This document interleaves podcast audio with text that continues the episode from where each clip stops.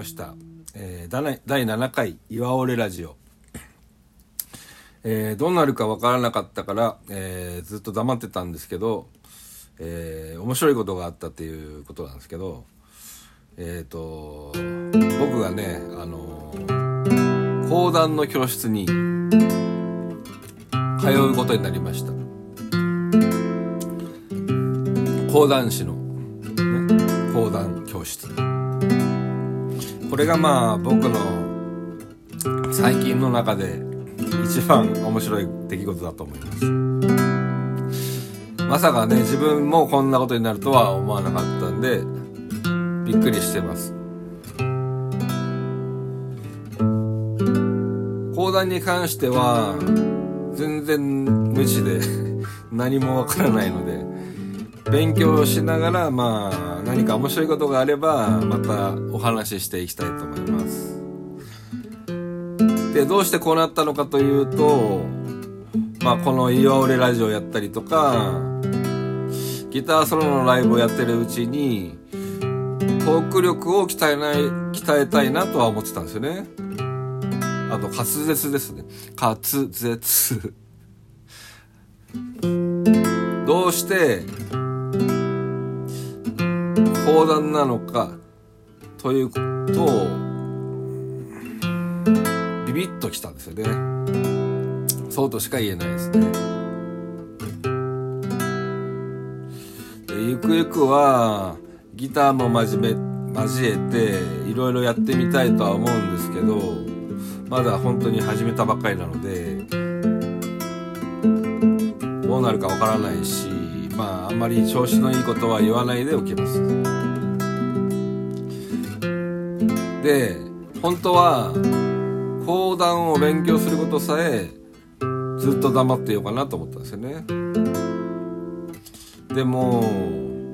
そのね道の険しさとか長さから計算して黙ってるにしてはあまりに長すぎるので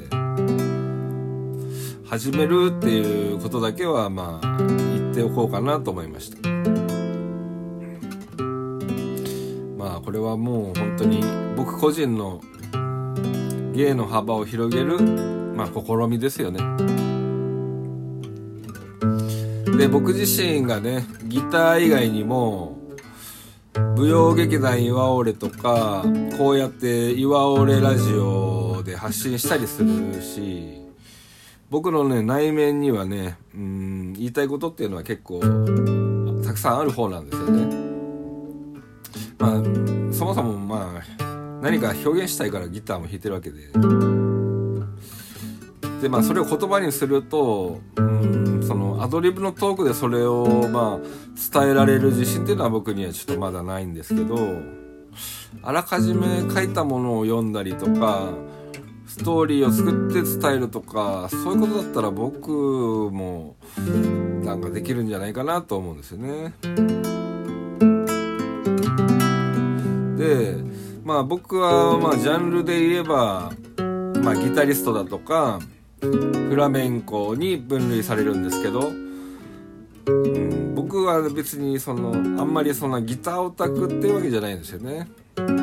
ギター弾いてきましたけど 実はそんなギターオタクではないんですよね。うん。もうはあのー、渡辺巌っていう表現者だと思ってるんですよね。だから結構心の赴くままに、まあ、行動して、まあ、自分を表現する方法を探していると思います。まあそんな感じです。でまあライブ情報。え